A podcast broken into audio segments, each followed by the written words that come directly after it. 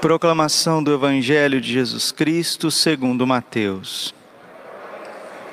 Naquele tempo, disse Jesus aos seus discípulos: Ficai atentos para não praticar a vossa justiça na frente dos homens, só para serdes vistos por eles.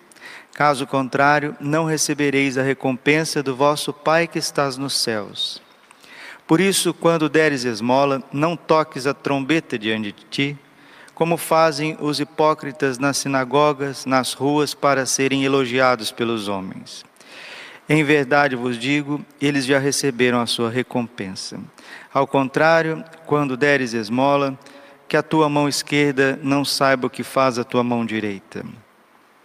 De modo que a tua esmola fique oculta, e o teu pai, que vê o que está oculto, te dará a recompensa. Quando orardes, não sejais como os hipócritas, que gostam de rezar em pé nas sinagogas e nas esquinas das praças, para serem vistos pelos homens. Em verdade vos digo, eles já receberam a sua recompensa. Ao contrário, quando tu orares, entra no teu quarto, fecha a porta e reza ao teu pai que está oculto. E o teu pai que vê o que está escondido te dará recompensa. Quando jejuardes, não fiqueis com o rosto triste como os hipócritas. Eles desfiguram o rosto para que os homens vejam que estão jejuando. Em verdade vos digo, eles já receberam sua recompensa. Tu, porém, quando jejuares, perfuma a cabeça e lava o rosto, para que os homens não vejam que tu estás jejuando, mas somente teu Pai que está oculto e o teu Pai que vê o que está escondido te dará recompensa. Palavra da salvação. Ave Maria, cheia de graça, o Senhor é convosco. Bendita sois vós entre as mulheres, bendito o fruto do vosso ventre, Jesus. Santa Maria, Mãe de Deus, rogai por nós, pecadores, agora e na hora de nossa morte. Vinde, Espírito Santo, vinde por meio da poderosa intercessão Imaculado Coração de Maria, vossa amadíssima. Podemos sentar um pouquinho. Jesus, manso e humilde de coração. Feliz aquele que respeita o Senhor. Todos querem ser felizes, todos querem ser realizados, todos querem ter sentido na vida. O Salmo está dizendo, Salmo 111, 111, Feliz aquele que respeita o Senhor. Respeitar o Senhor é temê-lo. Provérbios 1:6. O temor de Deus é o princípio da sabedoria. Sabedoria é ter gosto nesta vida. A palavra sabedoria vem do latim sapere, significa sabor. O princípio de saborear a vida na terra, porque a terra não é fácil de viver Jó capítulo 7, versículo 1, é uma luta a vida do homem sobre a terra, mas para que a vida nesta terra, nesta terra tenha sabor, tenha sentido, tenha gosto, tenha um porquê, é preciso temer o Senhor. Feliz o homem que respeita o Senhor e ama com carinho os seus mandamentos. Se a gente está vendo doenças, para todos os lados, doenças físicas, doenças psíquicas. Nós estamos vendo pessoas com dificuldades em tantas áreas da vida, é porque não há respeito de Deus na terra, não há respeito dos mandamentos. E ninguém pode dizer também que, ah, eu não sabia que eu preciso respeitar o dia do Senhor, o domingo. Não, a nossa nação cresceu guardando o domingo. São 500 anos que nós guardamos o domingo. Né? Ah, eu não sabia que não pode ir nesses lugares horríveis, oferecer sacrifícios aos demônios, aos ídolos. Sabia sim, porque até quando a pessoa entra nesse lugar, ela já, já sente mal. O lugar é feio. Já, já tem um convite do inferno ali na frente. Então sabia sim. Ah, eu não sabia que não pode ler a mão, que não pode fazer, ler, eh, ter práticas de esotéricas. Ah, eu fui ler a minha mão para ver o futuro. Eu não sabia que não podia. Ah, eu fui ver o horóscopo para ver se eu vou dar bem hoje nesse dia, como é que eu vou estar esse dia, como que vai ser meu futuro, se eu vou casar, se eu vou ficar solteiro, se eu vou, vou ser feliz. Eu não sabia. Sabia sim, porque está dentro da nossa consciência. Tudo que a gente faz de errado, Deus avisa por dentro, por dentro. Por quê? Quem avisa, amigo é. Enquanto a consciência está funcionando, graças a Deus, e ela funciona, viu? Por mais que a pessoa esteja num caminho errado, num caminho de maldade, Deus está dizendo: meu filho, não é por aí. Minha filha, não é por aí. Os mandamentos, eles estão inscritos no nosso ser, na nossa consciência. Quando uma pessoa, mesmo não sendo católico, não sendo cristão, trai a sua esposa, trai o seu marido, aquilo antes de acontecer, Deus está falando na consciência e no coração. Porque Deus nos quer felizes. E se há tanta infelicidade, tanto desespero, tantas pessoas frustradas, a resposta já está aí. É porque não guardam os mandamentos.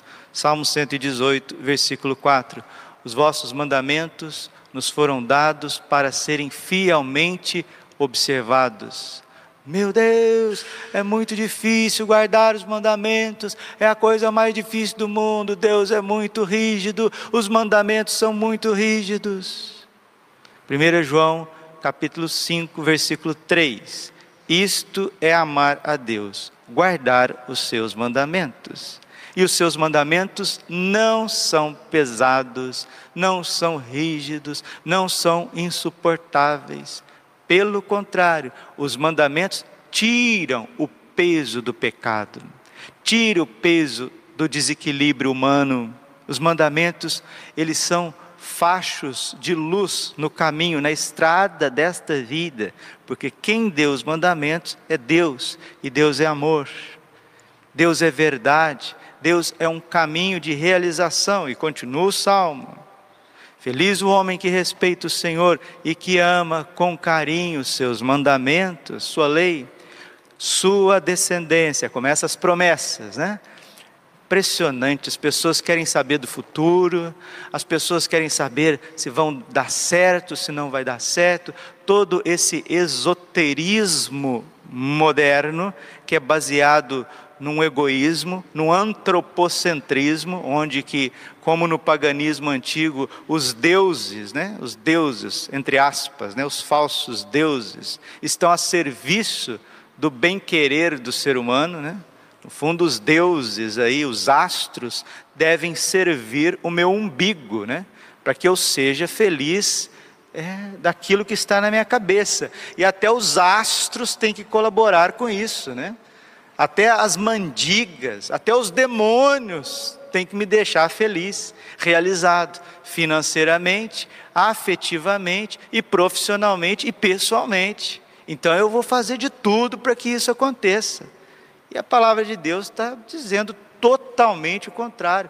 Mostra que isso é um caminho de idolatria, um caminho de perturbação, de falta de paz de desequilíbrios, porque as pessoas que mexem com essas coisas sejam refinadas de forma esotérica, ou seja, coisas mais pesadas, são as primeiras a ficar doentes, são as primeiras a perder a paz, perder a tranquilidade nas suas casas, né? porque é uma porta que você abre para o mal, você está recorrendo ao mal, o mal vai te dar aquilo que você quer, temporariamente, mas depois ele vai puxar o teu tapete, depois ele vai amordaçar as suas mãos, os seus pés, né?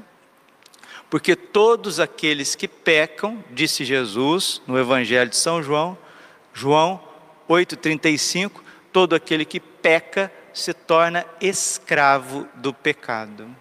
Romanos 6, 22, o salário, a consequência do pecado é a morte enquanto a graça nos dá a vida, nos dá a liberdade. O que é a graça, Padre? A graça é o próprio Jesus morrendo na cruz. A graça é Jesus sangrando até a última gota por você.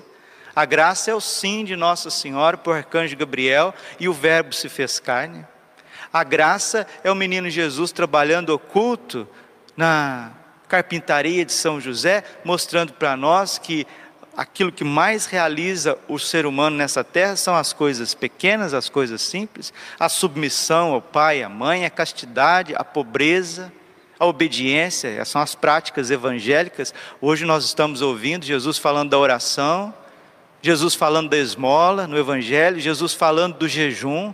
É isso que realiza o homem, não é ficar buscando coisas por aí não na esquina, invocando, né, evocando os mortos querendo saber coisas, com filosofias, com teosofias, com politicagem, né? com ideologias, e fica de lá e fica daqui, e doutrina dali, e doutrina de lá, e quer inocular isso na cabeça dos jovens, levando os jovens para o ateísmo, levando os jovens para uma psicanálise onde Deus não existe, onde tem que liberar os instintos sexuais e liberar do jeito que você quiser, com quem você quiser, a hora que você quiser, porque você é livre, você tem direito, você tem direito. Eles dizem que você tem direito, faça o que você quiser.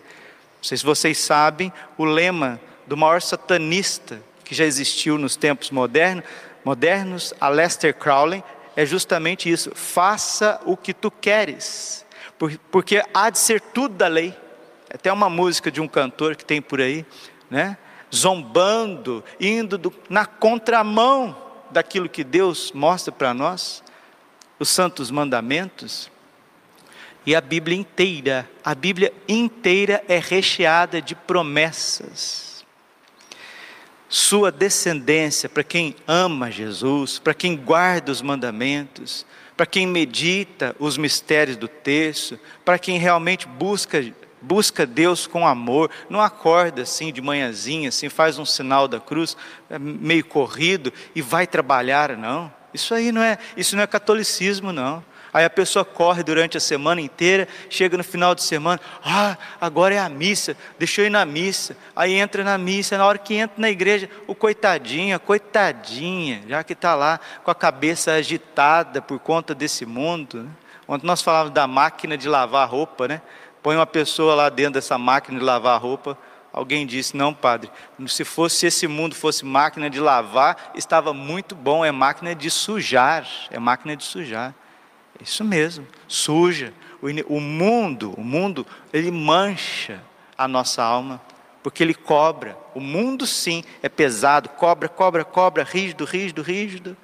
O mundo é rígido. Veja essas mulheres que querem ser modelos como, são, como o mundo é rígido com elas, como os padrões são rígidos com elas. Veja os atletas que querem ser os primeiros, querem ganhar medalhas, troféus, como que é, é rígido, como que é exigente para que eles estejam lá.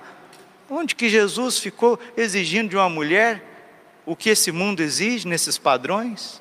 Onde que Jesus fica exigindo dos homens o que os esportes exigem dos homens?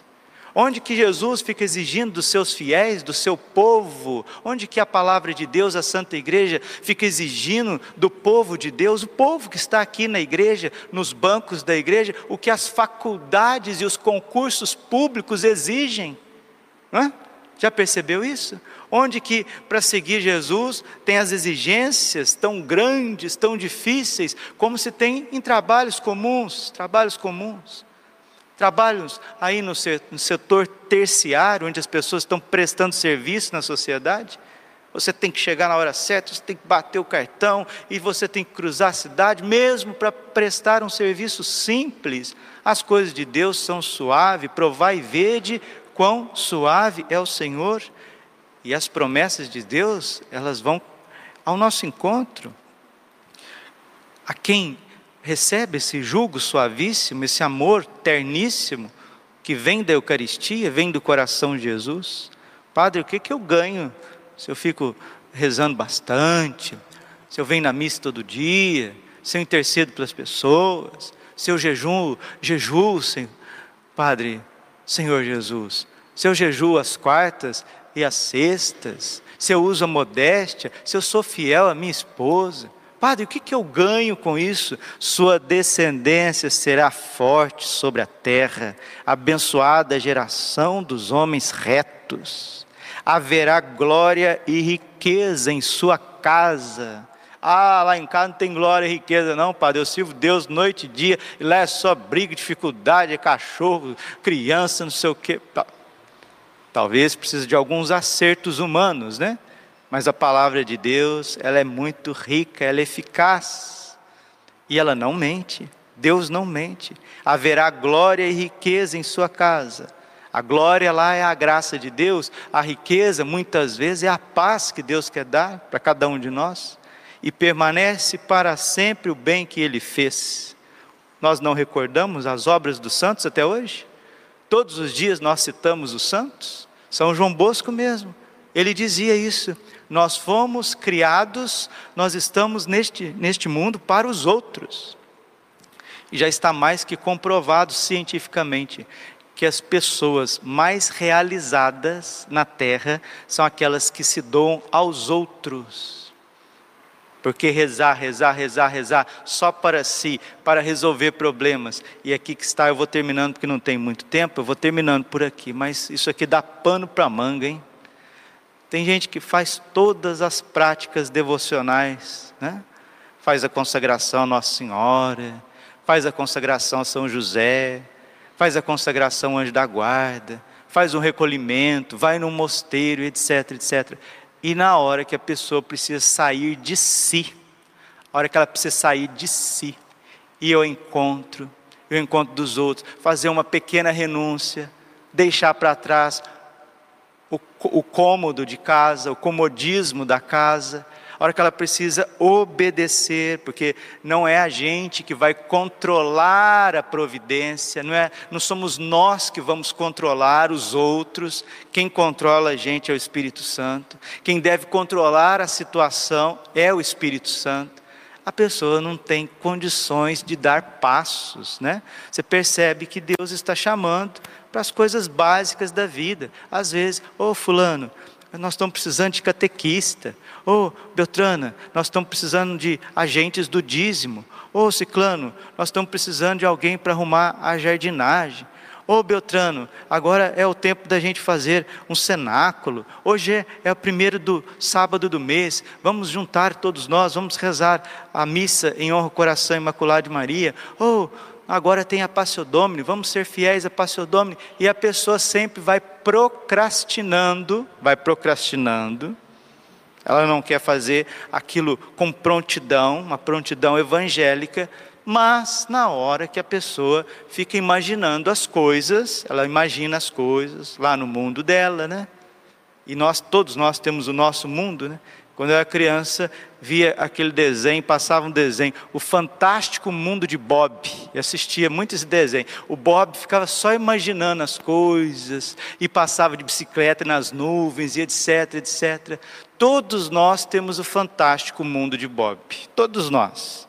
Aí a gente não quer viver as coisas simples, as prontidões do evangelho, e depois a gente quer que todo mundo endosse o fantástico mundo de Bob. A pessoa foi na contramão do Evangelho, ela foi na contramão da santidade e não percebe. Isso acontece muitas vezes com quem Jesus chama para o seminário, Jesus chama para o convento, Jesus chama para o serviço na igreja, numa obra de evangelização, num movimento, chama-se para uma, uma ordem terciária. Então Deus, Ele é generoso, Ele chama, Ele quer realizar-nos aqui nessa terra, mas precisa se desprender, precisa parar de controlar Deus, precisa parar de querer se realizar nas suas imaginações. E quem fazer assim? Quem entrar pelo caminho dos santos, caminho do altruísmo, da entrega, haverá glória e riqueza em sua casa e permanece para sempre o bem que fez. Ele é correto, generoso e compassivo, como luz brilha nas trevas para os justos. O que impede o amor de acontecer, o que impede a generosidade de acontecer, ou é a falta de conversão de quem busca resoluções no mundão, ou então é o capricho, as vaidades e o controle de tudo e de todos dentro da Igreja Católica. Deus não quer isso. Deus quer a oração que nos tira de nós mesmos. Deus quer a esmola que nos tira dos bens, nos desprende das coisas. E Deus quer o jejum que nos desprende da carne, dos apetites, das fraquezas, porque são essas três barreiras que impedem um homem, uma mulher de se desabrochar, de se tornar uma árvore que dê frutos. Vamos pedir a Nossa Senhora, São José, aos santos, possamos nos desprender, desapegar de nós mesmos, das coisas e das pessoas, para que as obras de Deus aconteçam na família, na paróquia, nas comunidades, no nosso coração. E Deus promete cem vezes mais para aqueles que tiverem essa, como diz Santa Teresinha, esta audácia santa. Glória ao Pai, ao Filho e Espírito Santo, como era no princípio, agora e sempre. Coração imaculado de Maria